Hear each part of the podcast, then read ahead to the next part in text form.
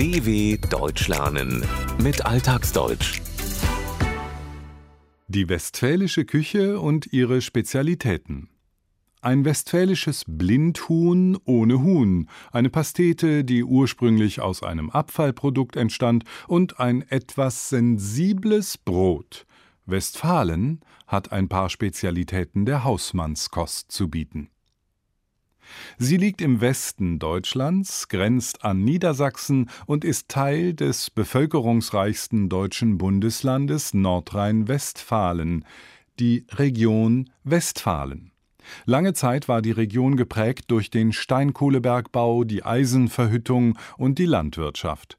Die klassische Regionalküche Westfalens ist geprägt durch die Bedürfnisse der Menschen, die in diesen Bereichen arbeiteten. Sie ist deftig, einfach in der Zubereitung, aber nahrhaft. Obwohl sich die Region inzwischen gewandelt hat, sind die traditionellen Speisen geblieben und kommen noch auf den einen oder anderen Tisch. Einer, der seit Jahrzehnten dafür sorgt, dass diese Gerichte nicht in Vergessenheit geraten, ist Heinrich Wächter. Für den leidenschaftlichen Koch sind die Speisen seiner Region ein Gedicht, wenn sie gut und raffiniert zubereitet werden. Zu den Klassikern der regionalen westfälischen Küche gehört für ihn auf jeden Fall ein Gericht, das westfälische Blindhuhn. Den Grund dafür liefert er auch. Die Kombination stimmt. Die Säure ist da drin, die Süße und das hebt auch den Geschmack wieder an. Die Säure kommt durch die Birnen und durch die Äpfel. Man muss es einfach mal probieren, aber es schmeckt richtig herrlich. Man kann richtig mit Heißhunger eine gute Portion davon verdrücken. Auch wenn das Gericht so heißt, Huhn ist nicht drin im deftigen Gemüseeintopf mit zweierlei Bohnensorten, den Heinrich Wächter mit Heißhunger verdrückt, mit großem Appetit isst. Wohl aber etwas geräucherter Speck, um dem Ganzen einen intensiveren Geschmack zu geben. Als Speck wird das Fettgewebe vom Schweinebauch bezeichnet, das, mal mehr, mal weniger, von Muskelgewebe durchzogen, durchwachsen ist. Dazu kommen noch Äpfel und Birnen.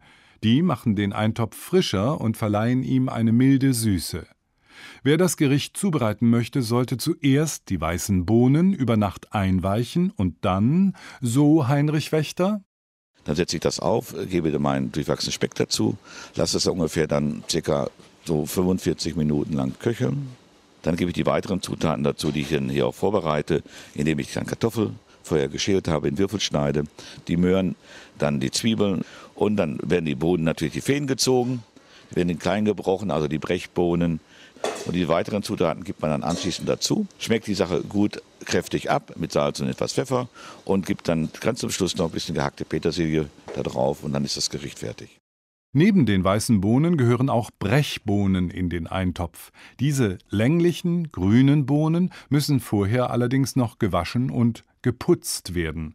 Die Enden werden abgeschnitten, die Fäden, die die beiden Hälften in der Mitte zusammenhalten, werden herausgelöst, gezogen.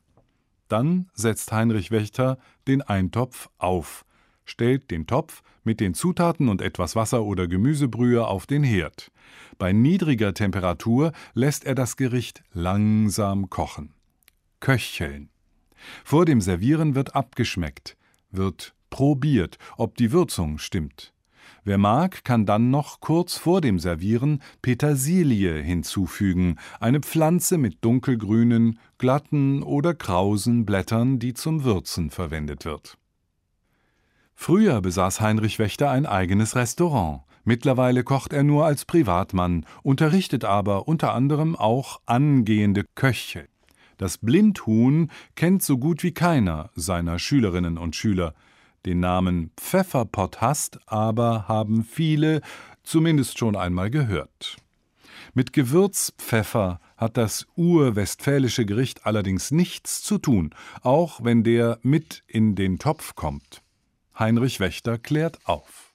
Pott ist eben halt aus dem Topf, der hast eben halt was gekocht wurde und der Pfeffer, das kleingeschnittene Fleisch, ist ein Ragout. Pfefferpotthast ist eine Art Ragout, ein Gericht aus kleinen Fleischstücken in einer Soße. Hast, so hieß früher die Feuerstelle, auf der der Topf mit dem kleingeschnittenen Fleisch, also dem Pfeffer, langsam und lange gegart wurde. Hinzu kommen noch Gewürz, Pfeffer, Zitrone und Lorbeerblätter und reichlich Zwiebeln. Wir nehmen ungefähr einen Teil Rindfleisch, einen Teil Zwiebeln. Durch die Zwiebel bekommen wir eine schöne sämige Bindung. Ein, wie ein Gulasch, den man ja kennt. Aber beim Gulasch habe ich ja noch Tomatenmark dazu, habe andere Gewürze. Und äh, durch das Schmorvorgang schmeckt natürlich dieses Produkt ganz anders wie ein Gulasch.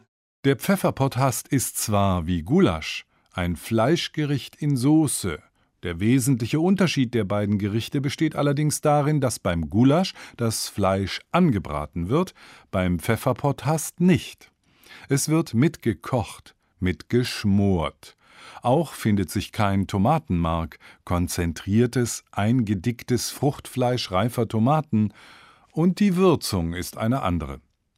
Mit auf die traditionelle Speisekarte Westfalens gehört der Panhas, eine Art Mischung aus Wurst und einfacher Pastete, die auch heute noch von vielen Metzgern der Region hergestellt wird.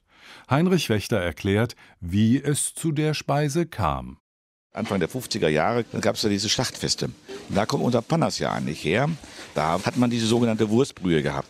Die war über und die war sehr geschmackvoll. Und dort hat man dann eventuell, was man Blut noch gehabt hat, Blut zugegeben und ab, anschließend abgebunden äh, mit Buchweizenmehl und hat gewartet, bis es fest wurde. Und dann hat man das schön aufgeschnitten und dann in der Pfanne gebraten. Panas ist was ganz Leckeres. Und dazu eine Scheibe Pumpernickel essen und ein bisschen Rübenkraut oben drüber. Geil. Panhas ist ursprünglich so eine Art Abfallgericht aus der Zeit, als Schweine zu Hause geschlachtet wurden. Nach der Schlachtung wurden unter anderem verschiedene frische Würste hergestellt, die nach und nach in einem großen Topf mit Wasser gekocht wurden. Übrig blieb eine gehaltvolle Brühe. Sie war über. Statt sie wegzuschütten, wurde sie, manchmal noch mit etwas Schweineblut versetzt, eingekocht. Anschließend band man sie mit Mehl des Getreides Buchweizen ab. Durch die Zugabe des feinen Mehls sorgte man dafür, dass die Brühe eine cremige Konsistenz bekam. Wichtig war und ist bei der Zubereitung auch die Würzung mit Salz, Pfeffer, Piment und manchmal Nelken. Wenn die Masse erstarrt, sollte der Panhas bald gegessen werden. Denn lange haltbar ist er nicht anders als der Pumpernickel, ein dunkles und würzig schmeckendes Brot ohne Rinde, oder das Rübenkraut, ein Sirup der Zuckerrübe. Ohne Pumpernickel würde übrigens auf dem westfälischen Speisezettel etwas Wesentliches fehlen. Die Herstellung der malzig-würzigen Spezialität aus 100% Roggen erfordert viel Fingerspitzengefühl. Der Pumpernickel ist mit einem herkömmlichen Brot kaum zu vergleichen. Einer der wenigen verbliebenen Traditionsbetriebe, die Pumpernickel herstellen, ist die Firma Prünte in Gelsenkirchen. Aber Roggen ist nicht gleich Roggen, erklärt Thomas Gill, gelernter Bäcker und Chemiker. Das Roggenkorn kann kleiner oder größer sein. Die Feuchtigkeit im Roggen kann höher oder niedriger sein. Roggen ist wie beim Wein ein äh, Naturprodukt. Da gibt es viele Unterschiede und wir müssen natürlich da in der Produktion reagieren. Zwar läuft in seinem Betrieb alles computergesteuert, aber der Backvorgang, der sich über 20 Stunden hinzieht, wird immer wieder verändert. Man muss in der Produktion reagieren. In großen Dampfbehältern werden die schwarzen Laibe langsam bei um die 100 Grad gegart. Nicht nur die Inhaltsstoffe, auch den Luftdruck gilt es zu berücksichtigen. Die Kenntnisse des Chemikers helfen. Entscheidend aber ist die Zunge. Wir verkosten jeden Tag unsere Produkte, das ist bei uns ganz wichtig. Und wir können zum Beispiel Abweichungen in der äh, Backtemperatur von einem Grad schmecken. Thomas Gill beobachtet Schritt für Schritt den Prozess von Gärung und Backen, um das perfekte Gleichgewicht zwischen herzhaftem Getreidegeschmack und würziger Süße zu finden. So wie ein alkoholisches Getränk verkostet er abschließend das Ergebnis, beurteilt es geschmacklich.